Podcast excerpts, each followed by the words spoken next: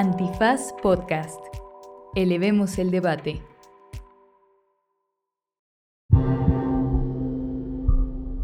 Compas, ¿qué les parece este episodio? El 47 de Banal que anda tratando sobre peso pluma y su repentino ascenso a la fama. Hoy vamos a hablar de los corridos tumbados, de la enorme popularidad global de la que gozan y del escosor que causan en la derecha bienpensante mexicana. También vamos a hablar sobre el derecho a la fama, sobre lo que significa y de quién supuestamente lo tendría y qué tendrían que aguantar. Para todo esto nos acompaña José Luis Barrios, filósofo y curador de arte. Hola José Luis, ¿cómo estás?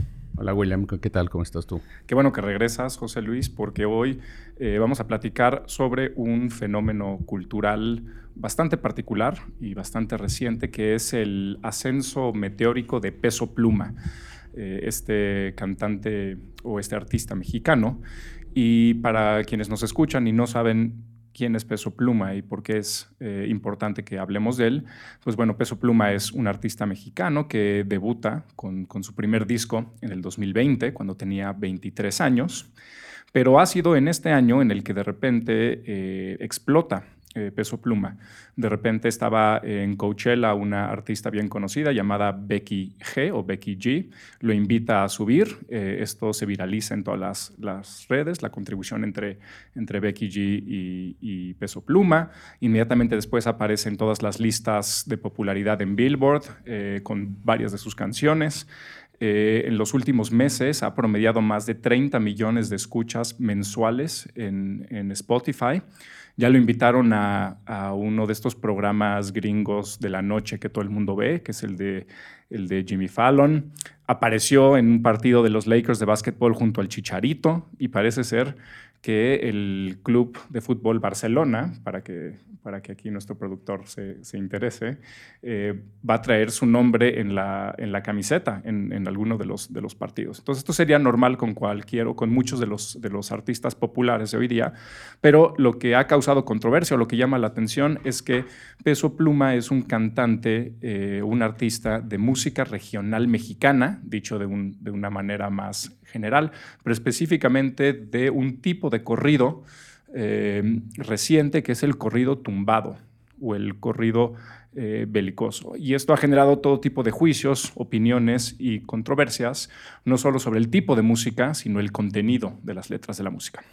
Entonces, lo que te propongo, José Luis, es que eh, dividamos nuestro podcast de hoy en como dos partes. Primero, platicar un poquito de lo que es un corrido tumbado, quizá de lo que es un corrido, luego cómo se convierte en un corrido tumbado, por qué es interesante, eh, qué tiene de particular o, qué vínculo tiene con, con, la sociedad mexicana o con un sector específico de la sociedad mexicana, para que luego nos metamos a esta parte ya un poco más oscura de la reacción social que ha habido en México, en redes, pero también si lo platicas con, con, personas, eh, sobre la validez o invalidez de que un cantante como Peso Pluma, de corridos tumbados, tenga tanta fama, tantos lugares que se le abren para que participe y así. Entonces, eh, ¿Por qué no te arrancas tú, José Luis, y, nos platicas un poquito sobre, sobre el corrido?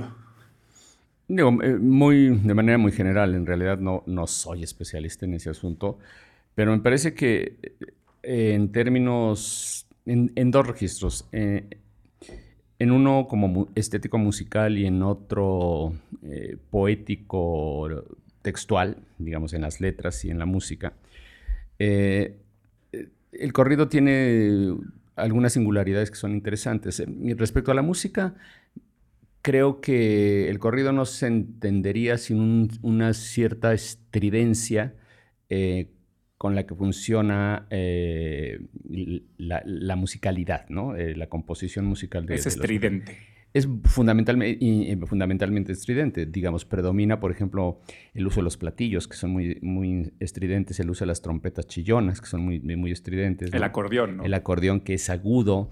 Esa estridencia creo que le da una, una, cierta textura histérica al corrido. Ah, me gusta eso, histérica. Este, eh, sin que eso signifique más que lo quiero decir. ¿no?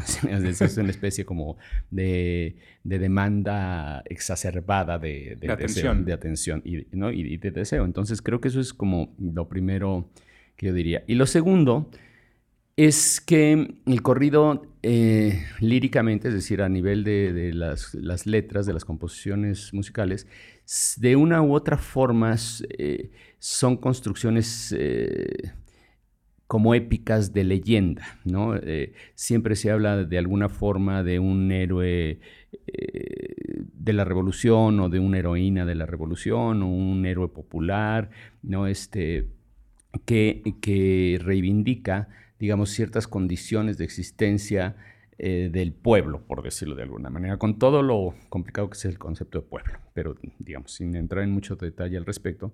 Entonces creo que tiene esa característica eh, muy particular de ser una suerte de, de, estilo musical, de estilo musical que estética y líricamente se coloca en un lugar eh, como muy modernizador de la historia social de México y al mismo tiempo desde una raigambre muy, muy, muy de, la pulsión muy elemental de lo social. Entonces creo que eso es parte de, del éxito histórico que ha tenido, ¿no? Y que en ese contexto habría que ver cómo funcionan los distintos, las distintas narrativas ¿no? y los distintos momentos musicales o, intervenciones o variaciones musicales en términos de instrumentos, de sonidos, etcétera, etcétera. Es lo primero que yo tendría que decir. Porque eh, eh, ahora que dices lo de la demanda de atención, eh, me, llama mucho la atención, la demanda de la atención, porque en efecto coincidiría con el ascenso del, del corrido en el contexto histórico mexicano de la revolución, ¿no? leyendo un poco sobre el corrido, la idea de corrido aparece incluso en Cervantes. Estamos hablando del siglo XVI, XVII, pero era simplemente un poema cantado, ¿no? O sea, un corrido es un poema cantado. Pero es en, el, caso mexicano es en la Revolución cuando adquiere esta como función política, como tú dices, de una épica, pero entonces justo tiene esto, ¿no? Lo que demanda es la atención para que la gente oiga, para que la gente se informa, se informe, en este caso el pueblo se informe de eh, de noticias sobre lo que está pasando en la revolución o de un personaje específico que está pasando, eh, que está luchando, que algo, eh, incluso personajes romantizados, ¿no? Leí un poco sobre el, sobre el corrido zapatista, que tendría que ver justo con esta o el versión. corrido villista, ¿no? el corrido vista, muy romántica de construcción épica de un, de un personaje. Ahora, eh, por un lado, eso es el corrido tumbado o incluso anterior a ese el, el, narcocorrido de, hace 10 años, pero, pero también tiene divergencias, ¿no? Sí, bueno, eh, tiene obvio divergencias respecto al carácter, eh, digamos, a la narrativa y a, las historias que cuentan. Digamos, cambian los personajes, pero no el talante moral del personaje. Siempre es un héroe, siempre es un... Es un héroe épico en algún sentido, ¿no? A ver, no, no, quiero adelantarme porque sería la segunda parte del podcast, pero por ejemplo ahí podríamos pensar en ciertas coincidencias formales entre, por ejemplo, un Villa o un Zapata o un Chapo Guzmán en la idea de que son héroes para cierto sector del pueblo y para otro no, ¿no? Exacto. Eh, precisamente porque lo, que exacerban es como una cierta noción de, un patos popular que adquiere cuerpo, ¿no? Y además adquiere cuerpo a través de una, de, una cierta narrativa, eh, sin calificar qué narrativa, ¿no? Porque puede ser la de la revolución, como puede ser la del narco, da igual, pero donde siempre está un poco en juego eh, cierta violencia de la acción, ¿no? Cierta violencia de la acción, un estado se cuentan historias de, violencia. ¿Puedes explicar un poquito más a profundidad a lo que te refieres con patos popular? Sí, que es como... Eh, es muy interesante la relación entre la estridencia del corrido en términos generales, las letras y lo que, y lo que sería como la noción de la turba popular, ¿no? La, la turba es, es un concepto muy bonito. Eh, políticamente hablando. La muchedumbre, la, la muchedumbre. Enardecida. sí, exacto. Es como ese momento donde la, este, afecto social caótico, ¿no?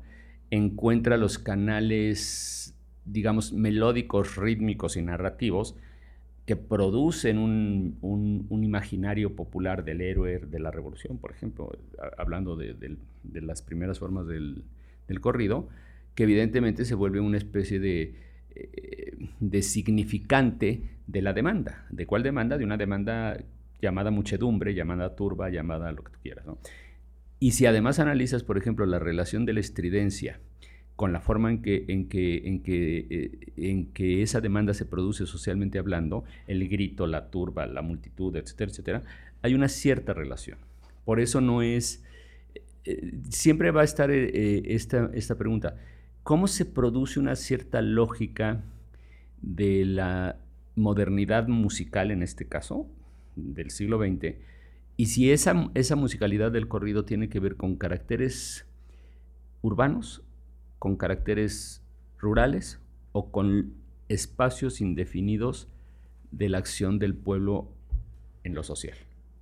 Yo creo que es la tercera, digo, porque no es estrictamente popular en el sentido que esté dirigido a los campesinos. No, no, está dirigido a un cierto sentido del pueblo que está un poco eh, eh, cabalgando entre lo, rural y lo urbano, entre el norte y el sur. Entonces dibuja una zona como muy interesante a nivel cultural, ¿no? Como imaginario cultural.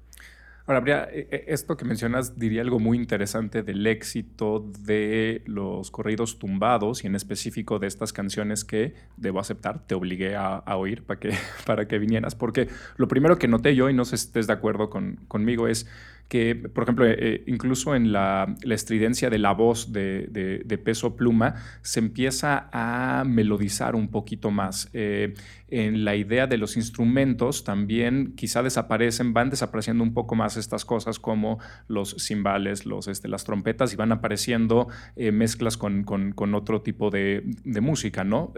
Es decir, sí anuncia esta como globalización, pero lo interesante ahí sería eh, a qué pueblo entonces estaría apelando la, música de, peso pluma, ¿no? Porque sigue siendo, o sea, sigue habiendo esta demanda, pero como dices tú, se, se, disdibuja un poco más ya en, el, en, corrido tumbado, ¿no? Ahí lo que, eh, ahora que, que efectivamente me puse a escucharlo con más atención, no sería particularmente una música que... Que pondrías en el radio. Que pondría en el radio. Bueno, una sí, la que está, la, más famosa, la de vaya, Ella baila sola, sí, sí, sí eh, agarra. eventualmente, digo, no sé, pero quizá, quizá, quizá la pondría, digamos. Pero hay un dato que me, efectivamente que tú, que tú mencionas, que es en qué momento entra la tesitura electrónica en el sentido de música electrónica. Que aquí es reggaetón, música electrónica y un poco de influencias de hip hop y rap urbano. pero todo eso tiene que ver con un cierto, digamos, desarrollo de la tardomodernidad capitalista, de la última modernidad capitalista a la que a muchos de nosotros ya de una u otra manera pertenecemos. Y que quizá yo musicalmente, hablando de México, me parece que ya era que eh, eh, estaba, em, se estaba produciendo y se produjo de manera muy importante, no necesariamente en, el corrido como género musical, pero sí en el modo de apropiar la noción de banda norteña y de llevarla a texturas mucho más postindustriales y, y, y, eléctricas y electrónicas, que es este... Ay, el grupo este de Tijuana se me acaba de ir el nombre. ¿Los Tucanes de Tijuana? No. este... Ahorita me voy a acordar. Este... Ah, Nortec Collective. Nortec, Nortec, Nortec, eh, Digamos, si tú, si tú haces la abstracción de las letras eh, eh, de, peso pluma y, dejas como las estructuras del sonido, son muy cercanas a lo que hizo Nortec en hace casi 20 años. Hace, hace 20 años, que era apropiarse posindustrialmente de los sonidos de, la banda norteña. Es muy interesante esa genealogía, porque ahí quizá la pregunta, y para avanzar en, lo que tú dices, es ¿por qué eso que ya existía? Porque de esas apropiaciones, quizá más en un tono, no sé cómo decirle, como pedante, estéticamente hablando, o, más críptico para no ser tan despiadado con los de Nortec, que además me, gusta mucho lo que hacen. Eh, aquí no, aquí hay una mediación que tiene que ver no necesariamente con la música, sino con lo audiovisual. Yo creo que, que el, peso pluma no se entendería sin los códigos visuales que están utilizando. Que incluso son códigos visuales que no necesitas verlos, puedes oírlos y visualizarlos, ¿no? O sea, en la letra, que ya llegaremos a eso, eh, te está produciendo imágenes visuales muy importantes. Ahora, lo que pasa es que ahí sí es interesante la variación que se da, porque eh, lo primero que yo preguntaría es que estéticamente, eh, ¿qué trastoca el, corrido tumbado de, de peso pluma? ¿no? Y lo que trastoca es la propia masculinidad del corrido tradicional. para empezar, la voz chillona y además una especie de... más melódica, o sea... Más melódica. Un, un artista más queer, en términos contemporáneos, ¿no? Mucho eh, más... Al que no parezca más vulnerable, ¿no? O sea, no, siempre está desde la posición del macho... Pero lo queer tampoco es lo vulnerable. Sí, claro, por eso. esas equivalencias, sino un desdibujamiento de la identidad de género, que eso es bien interesante. Incluso una, una lógica del cuerpo masculino, que él se construye masculinamente, en sus letras y en su actitud medio eso, de, de narco, ¿no? la, la estética narca del cuerpo, pero lo hace desde un código muy, muy andrógino, por decirlo de alguna manera, muy queer, ¿no?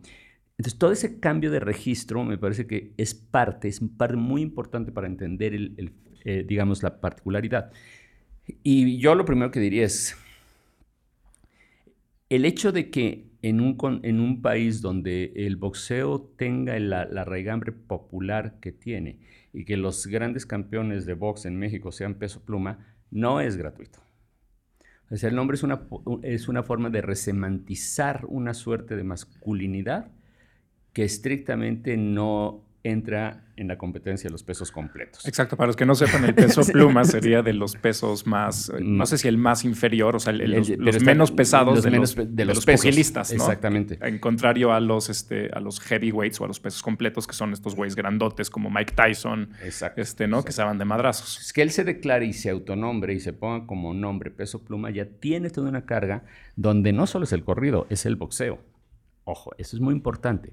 Y entonces lo que a mí me parece muy interesante es cómo disloca el propio código de la masculinidad o de esa masculinidad del hombre popular mexicano, de lo masculino popular mexicano, que tiene que ser rudo, tiene que ser grande, tiene que ser gordo o robusto, ¿no? Y echar el cuerpo para adelante, ¿no? Y aquí no, no, no, no está en ese registro tiene que tener la voz ronca y de preferencia bigote, pues este ni es robusto, ni es gordo, ni tiene bigote y, tiene la voz chillona, todo lo que da. Tiene una moda, una moda y una identidad queer. Y eso es lo que me refería con la parte de la vulnerabilidad. O sea, cuando está hablando incluso sobre sus morras o sobre sus morritas, no necesariamente es desde una parte, desde una posición este, de, posesión y así. O sea, normalmente está, a veces está en... En, melancolía, pero... Melancolía, exacto. Pero el, el, héroe épico también es melancólico. Es melancolía. tiene momentos de melancolía. Pero Villa y, Zapata no. No, más Zapata, por su carácter indígena. Y Villa no por su carácter ranchero, que eso es muy importante. O sea, lo que, lo que semánticamente hace eh, Peso Pluma es como cambiar el movimiento de, los, de los significados y de los, códigos, de los códigos en los que funciona su performatividad. Porque yo, en realidad, lo que me llamó mucho la atención es el trabajo de video eh, de, los videos musicales, porque hay toda una performatividad muy, muy interesante respecto al propio código con el que está jugando. ¿sí? Y eso quizá es lo que lo vuelve francamente disruptivo, ¿no? francamente disruptivo, porque un poco descoloca todo. ¿Y qué tanto tiene que ver esto, José Luis, con, eh, si regresamos a lo, de, lo del pueblo, con que también está, al, parecer, apelando a la demanda de un pueblo que también está completamente dislocado, difuminado, eh, disperso por todos lados? O sea, estas, eh, yo leo sobre estas, estas 30 millones de escuchas al, al mes que tiene y pues obviamente empiezas a pensar que quizá ese pueblo al que apelaba un corrido villista o un corrido zapatista, estaba mucho más localizado, era mucho más, eh, hasta cierto grado, homogéneo. Y ahora esta, esta, esta mexicaneidad, supuestamente del regional mexicano, pues está por todos lados y tiene formas completamente ambiguas, distintas, este, heterogéneas. em, están en, Nueva York, pero también en Berlín, en una cocina, em, y, hay melancolía, pero también nostalgia, ¿no?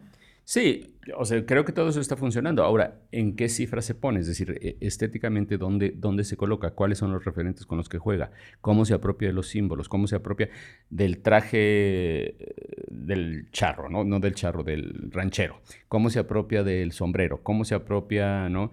E, e, en fin, todo eso en realidad me parece que interesante porque hay un, un fenómeno de apropiación que responde a una pregunta de, sociología generacional, de, ¿no? que es qué cuerpo habla, ¿no? ¿Qué cuerpo habla? Y habla efectivamente el cuerpo de casi un adolescente, vamos a decirlo así. Digo, yo sé que no es un adolescente, pero su estética es simbólica, eh, estéticamente. Y que además, por ejemplo, si tú empiezas a seguir esa textura, eh, eh, como ese registro de dónde se coloca y la producción de nuevas estéticas tiene que ver con un cuerpo frágil, sí, efectivamente, un cuerpo que mueve el campo semántico de identificación, de rol que le asigna la cultura, cualquiera que sea, y lo que produce es un propio espacio de enunciación. Produce un lugar de enunciación muy particular. Y vamos, no, no, hace falta ser Hegel para darse cuenta de eso, que, eso es lo que está haciendo, ¿no? eso es lo que está haciendo. Y, es interesante en, cuántos registros distintos funciona, porque por ejemplo tengo una buena amiga, eh, Regina Campero, a quien le mando un saludo, puso un post en Instagram y decía, eh, no voy a, cito medio literal, pero no, para que no se metan problemas, pero decía, a la verga, sí está guapo este güey, ¿no? yo personalmente desde mi edad no lo puedo ver, pero es que sí está jugando con registros completa, generacionalmente completamente distintos, ¿no? Exactamente. Es, por ejemplo, el registro en el que juega eh, fílmicamente, que se ponen en lugares muy equívocos, el personaje principal de Ya no estoy aquí. Mm, sí.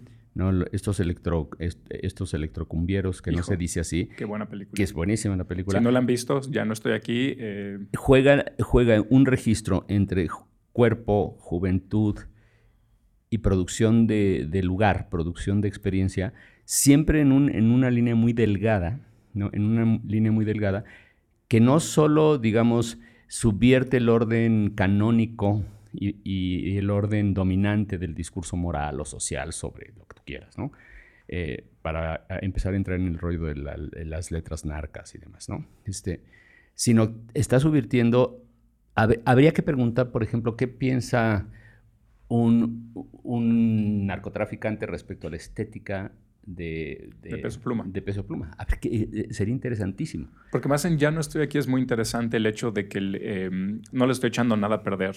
Si alguien no la ha visto, si, si oye esto, el, personaje principal transita entre ciudades distintas en diferentes lugares de la República y en Estados Unidos y, no hay, eh, o sea, sigue siendo el mismo lugar, ¿no?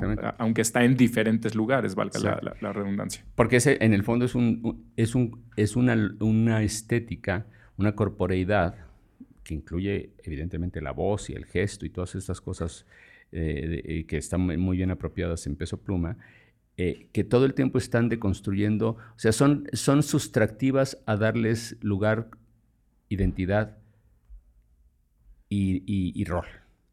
Y eso, eh, consciente o no, evidentemente lo produce, ¿no? Evidentemente lo produce. Y eso... ¿Quieres explicar esto un poquito más? Sí, es decir, eh, toda la gestualidad que maneja, lo estridente de la voz, eh, lo ambiguo de la, de, digamos, de su propia corporeidad, que no es una corporeidad macha, no, no es el macho ahí. Todo eso... Y la moda. Y la moda, el sonido estridente, eléctrico de la, de la música, la mezcla, la, mixtura de, ritmos y, ¿no? Todo eso, en realidad, ese, lo vuelve imposible localizar, ¿no? Entonces se vuelve como muy, muy disruptivo en términos, que es un poco lo que, lo que Rosalía hace también con el flamenco, por cierto, ¿no? digo, es, sería un, digo, no sé si toda proporción guardada o no, porque no, sabría muy bien qué decir al respecto, lo tendría que pensar bien, pero es un poco lo que Rosalía hace con el flamenco.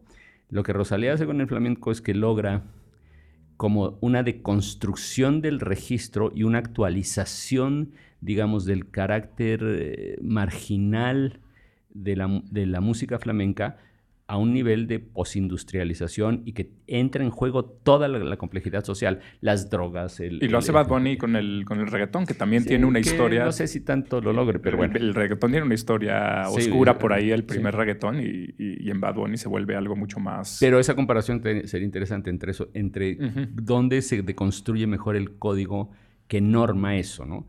Eh, eh, estéticamente, socialmente, culturalmente. Entonces yo creo que en Peso Pluma hay un gesto, ¿no? Un gesto, cuando digo inconsciente, porque estoy seguro que no está pensando todo lo que yo estoy pensando, ¿no? y está bien, a lo mejor no lo haría si lo piensa, no, no porque esté mal, sino porque ni, tiene por qué hacerlo. Ni, tiene por qué hacerlo.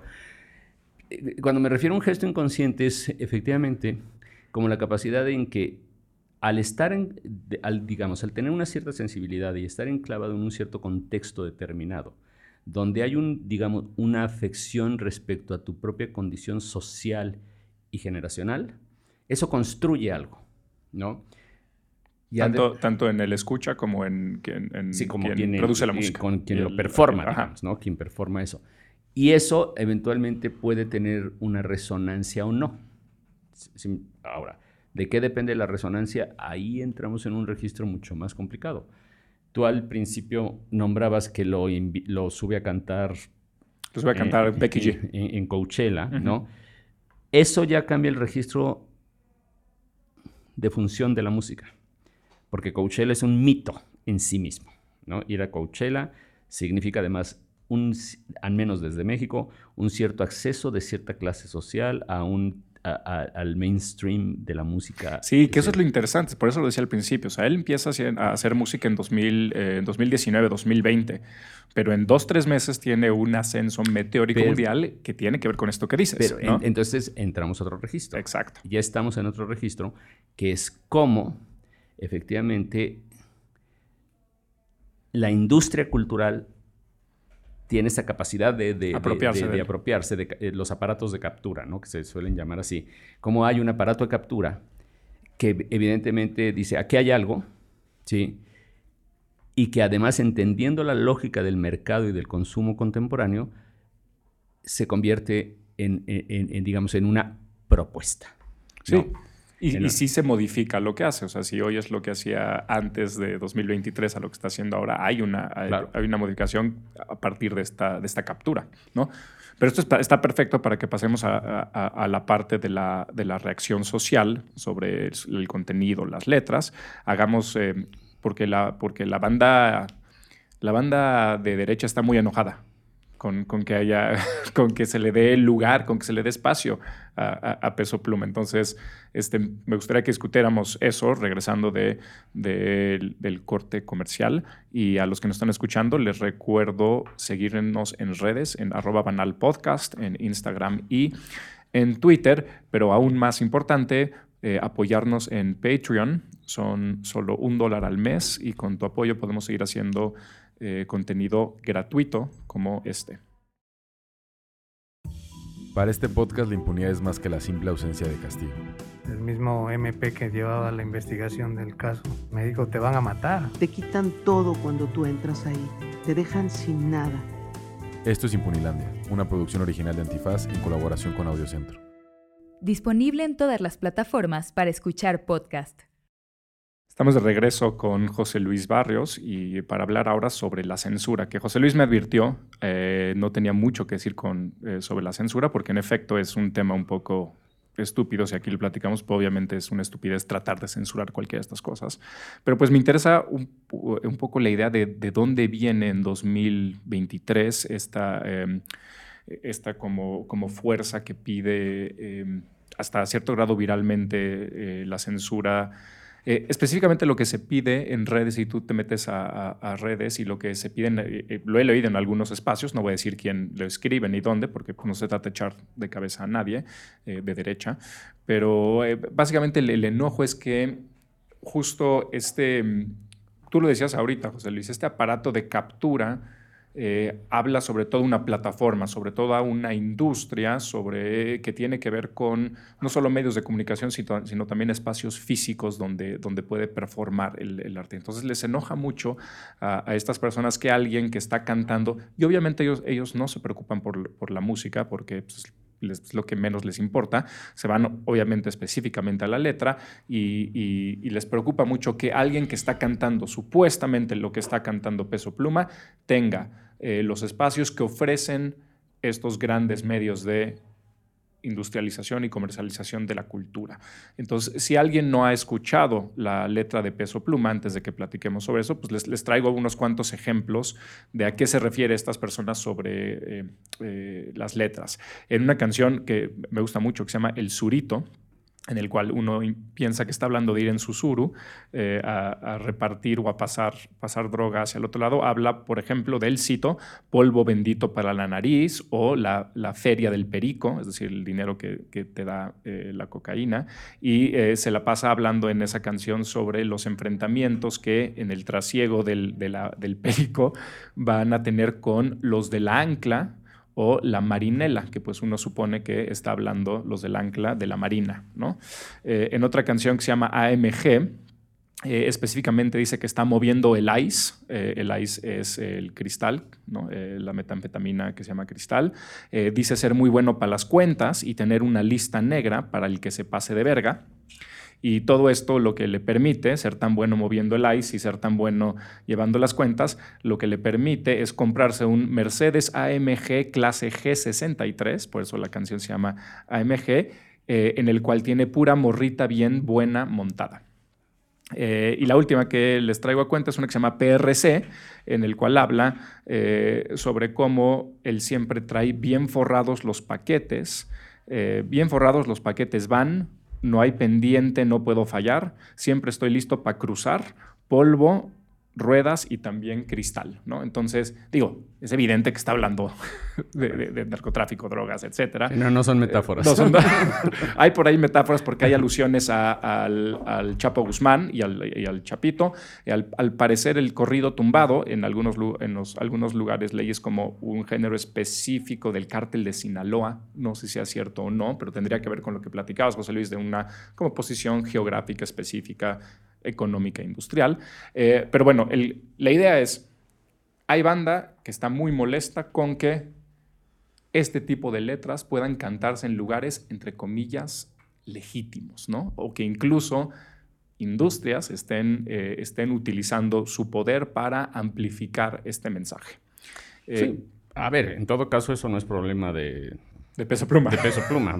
es problema de... si, es, pues, si es que es problema, es problema de, la industria cultural, de, estas grandes productoras que pues obviamente encuentran una mina de oro en, promover, en promover un, cantante de, este, de este perfil, porque, digamos, cumple, la, cumple con dos requisitos. Primero, de toda mercancía, ¿no? O sea, lo que es inmoral es la, la convertibilidad en mercancía de algo que en principio me parece que tiene aristas mucho más complejas en términos estéticos, ¿no? antropológicos, en fin.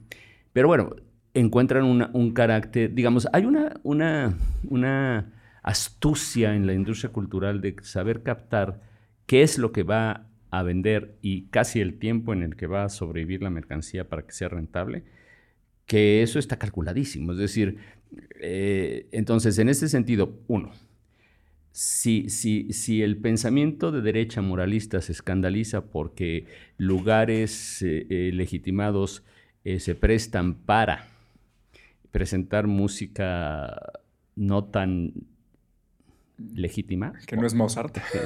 o qué sé yo. Este, me parece que en realidad habría que ver qué tanto tiene que ver más con una conciencia clasista de excluir quién está ahí o quién no está ahí. Yo nunca he ido a Coachella y no lo pienso hacer en mi vida, este, pero... Estás a tiempo, ¿eh? Es, pues, intergeneracional Coachella. Este, pero al final del día tiene que ver con una lógica de la industria cultural, es lo que te quiero decir, ¿no? Entonces el tema es que, bueno, pues, habría que preguntar si en realidad no se trata más bien de, una, de un clasismo, que siempre todo clasismo resuelve sus pretensiones de poder señalando la inmoralidad del enemigo.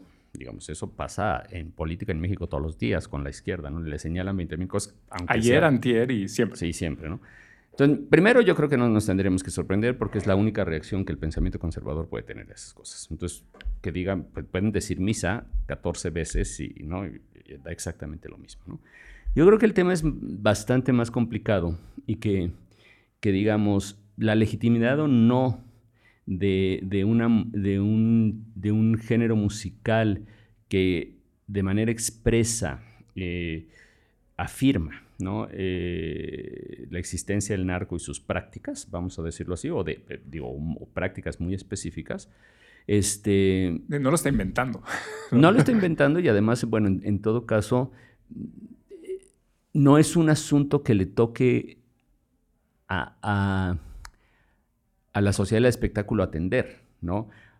¿Por qué? Porque el tema sería el siguiente. Si nosotros aceptamos que una institución, para poder existir socialmente hablando y tener legitimidad, se autocensure, de entrada, y más en en el mundo del espectáculo, de entrada en realidad está digamos, produciendo como una administración de conciencias. ¿no? Está, está, pretendiendo, eh, históricamente, cuál fue, entre otras cosas, el fracaso comunicativo de Televisa, que nos daba clases de moral todos los días a todos, ¿no? Este, y soterradamente, y las quiere seguir dando. Ya o sea, que, no, que no pudo hacer el cambio, más bien. ¿no? pudo hacer el cambio, se quedó ahí atorado en una práctica de, de la información. Entonces, yo creo que eh, esto funciona un poco, un poco igual, ¿no? Primero.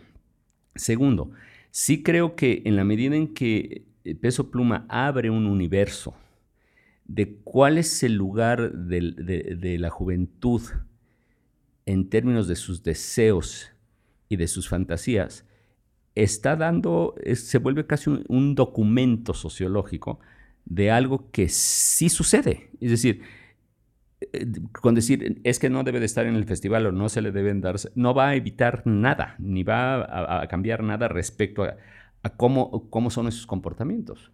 Yo traigo a, Para decirlo de una manera muy burda, o sea, que, que a los señores conservadores, los, que a los señores conservadores les duela que si mueves ICE y te compras una Mercedes AMG clase G63 puedes tener morritas buenas, bien montadas, pues el, que, el, que eso les duela no quiere decir que no y sea habría cierto, que ver ¿no? Si, eh, y habría que ver si la gente bien pensante en el fondo no, no está haciendo eso. Además. La doble moral siempre típica, ¿no? porque, porque si uno se va por Polanco, pues hay muchos Mercedes AMG clase G63 con morritas, con morritas subidas, bien buenas montadas.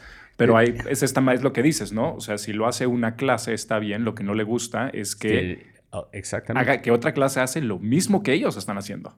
Exacto. Ahora, ya muy, eh, muy inmediatamente, las letras, ¿no? ¿De qué hablan? De, algo que, por ejemplo, también el González en, La locura del diablo deja ver, ¿no? Con, eh, los testimonios que, filma, también guardando la secrecía del testigo, digamos, eh, es que son las voces de estos chicos muy jóvenes que están metidos en, el trasiego de droga, ¿no? en el norte del país, y que te platican que están ahí porque se van a poder comprar un coche, que están ahí porque van a vivir mejor, porque están ahí. Es decir, eso es pura lógica capitalista, es pura ética del capital, ¿no? Entonces lo que no podemos hacer es espantarnos porque eso se refleja a un cierto nivel y se produce a un cierto nivel social como una inmoralidad, cuando en realidad si el hijo de un político en este país puede hacer negocio vendiendo camas corruptamente a los hospitales, bueno, ¿cuál es la diferencia? Claro. O sea, lo que se vuelve chocante es la doble moral de esos asuntos, ¿no? Pero es lo que nunca han entendido los capitalistas, por lo menos en este país, ¿no? Que siempre hay este componente, eh, bueno, más bien lo que siempre han tratado de hacer es introducir un componente estético, pero o clasista, ¿sí? Pero diciendo que no lo es, diciendo que eh, es el derecho o que es la ley, ¿no? Cuando realmente lo que es es, puro clasismo, ¿no? Porque... Sí, y sobre todo cuando el marco jurídico de un país, cuando el marco legal de un país parte de privilegiar la posición de poder, históricamente hablando, ¿no? Parte de privilegiar esa posición. Y que eso te da un espacio de, de inmunidad, impunidad, ¿no? Mayúsculo. Bueno, pues entonces lo que se vuelve chocante es la doble moral, ¿no? La censura es un tema irrelevante porque eso que se llama pensamiento conservador, de derecha o izquierda, solo funciona porque censura. Si no, no funcionaría. ¿no? Entonces, es su naturaleza. Es su naturaleza. Entonces, Ahora, José Luis, eh, por ejemplo, esto es algo que venía anunciando. Eh, revisé unos textos ya de hace tiempo. Esto es algo que venía anunciando Rancière desde, desde, post-2001, que hay como un viraje en el cual lo que, lo que una sociedad trata de hacer es borrar eh, la distancia que hay entre las costumbres o el hecho y, la ley a partir de prácticas eh, eh, como estas. ¿no? Entonces, en lugar de decir, en lugar de aceptar que existe esta imposibilidad de la ley de pues, dar cuenta de lo que está pasando, como tú dices, en Sinaloa, se vuelve como una fuerza moralizante o como una fuerza de censura. Porque, digamos, hay, una, hay dos, dos preguntas, dos problemas fundamentales que tal y como eh, la globalización los ha, enunciado o intentado configurar y desde la globalización no tienen respuesta, que es cómo construir globalmente hablando condiciones de buena vida en todos los cuerpos. Eh, esa es la primera pregunta. Y la segunda pregunta tiene que ver por qué no han podido avanzar nada en la crisis ecológica del planeta.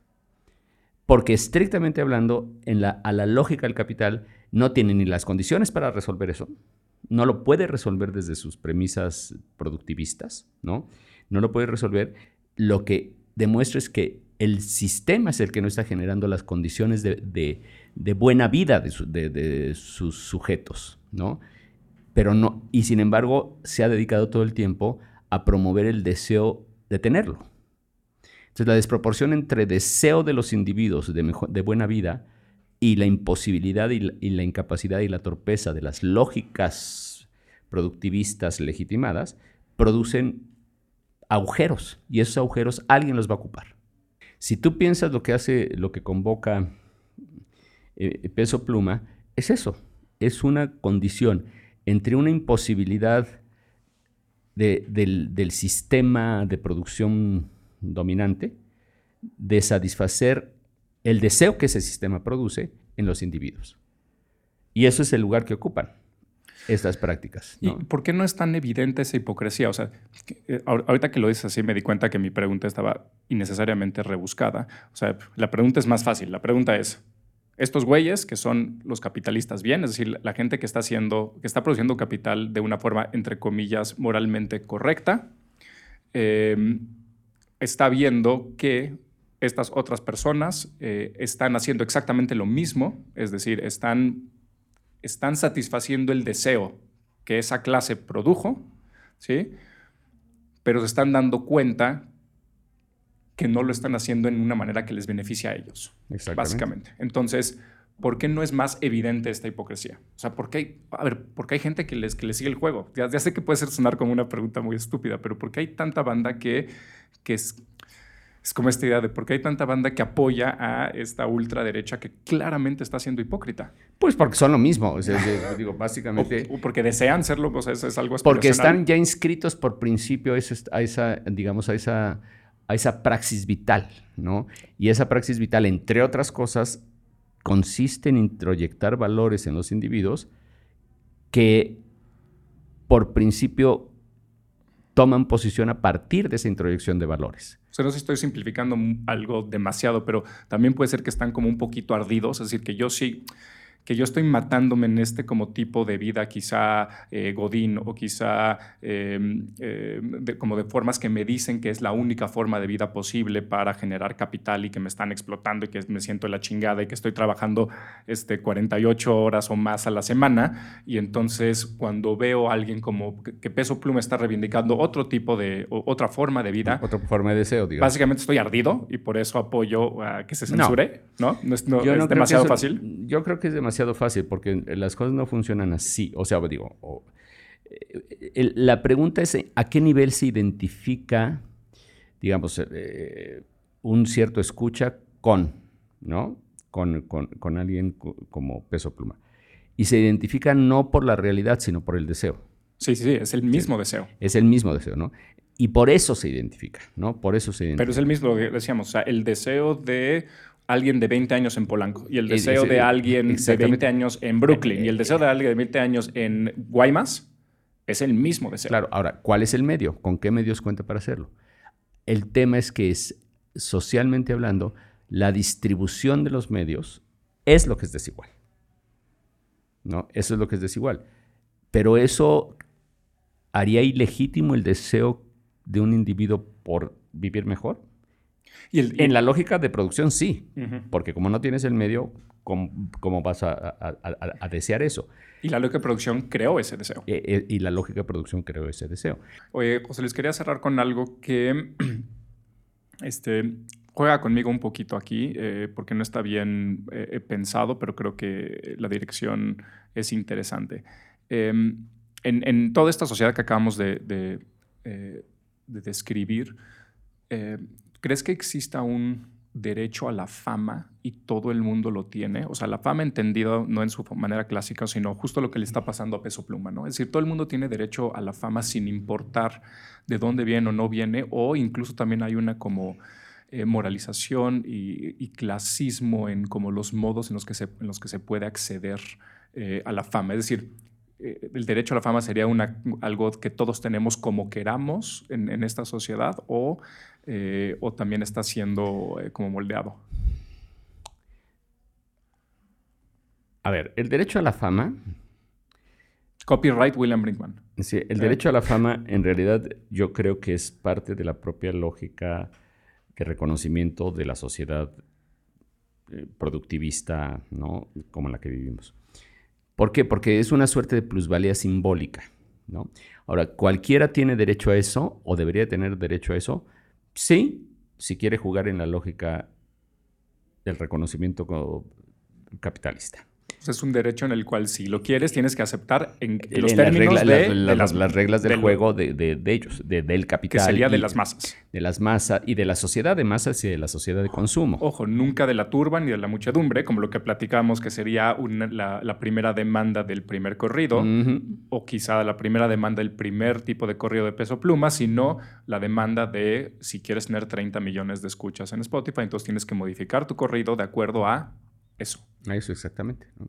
Entonces, esa, digamos que es un fenómeno muy pop, no muy de la cultura pop en el sentido norteamericano, estrictamente. ¿no? Ahora, si eso es cierto, porque esto es muy interesante, porque se uniría a lo que hemos venido hablando en, en otros podcasts, por ejemplo, cuando vino Carolina o cuando vino Checa sobre los deportistas eh, y cómo se les trata, Eh, cuando hemos hablado sobre artistas eh, populares o algo así, es decir, entonces eso significa que si tú le entras a ese juego, te chingas, ¿no? Es decir, porque todo lo que viene después, o sea, no se vale buscar tu derecho a la fama y querer ser famoso y luego pedir cierto tipo de, De privacidad. privacidad. o cierto tipo, ¿no?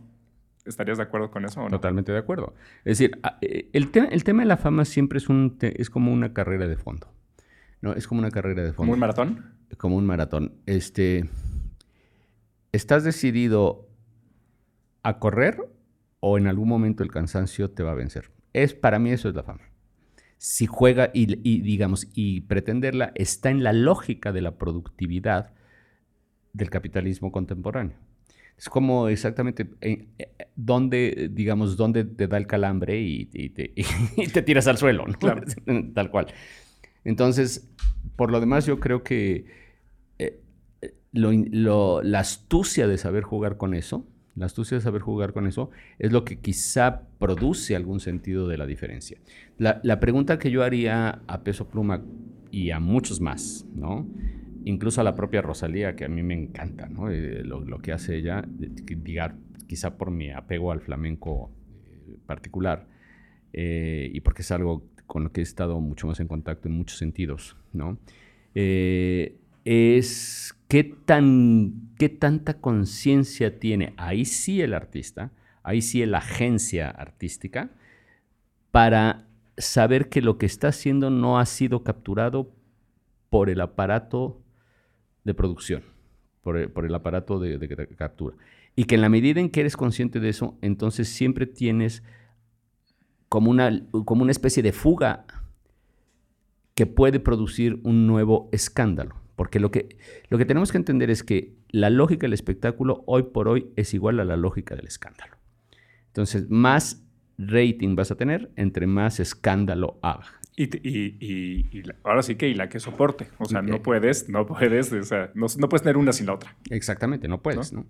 Entonces, en el- hay, ahora la inteligencia de- de- del, del- del- del ar- del artista yo creo que particularmente al artista, es cómo puede darle la vuelta a eso, ¿no? Y Como- tiene que ser el artista porque no va a ser del, del no, medio que lo no, está, porque que lo está el- produciendo. O sea, el productor o, el medio de producción va a buscar el escándalo.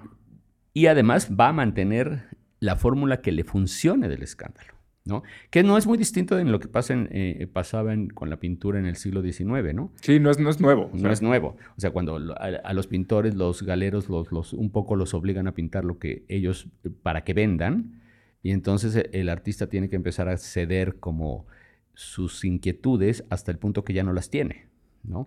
Que Le pasa lo mismo a cualquier arquitecto que se vuelve famoso hoy día o arquitecta. O, sea, es, o sea, es- Aquí lo que, lo que se vuelve casi una, una parodia de, sí- de- no, no de sí mismo, sino de la lógica del reconocimiento, es por qué algo que incomoda a, a- a- la gente bien pensante. ¿no?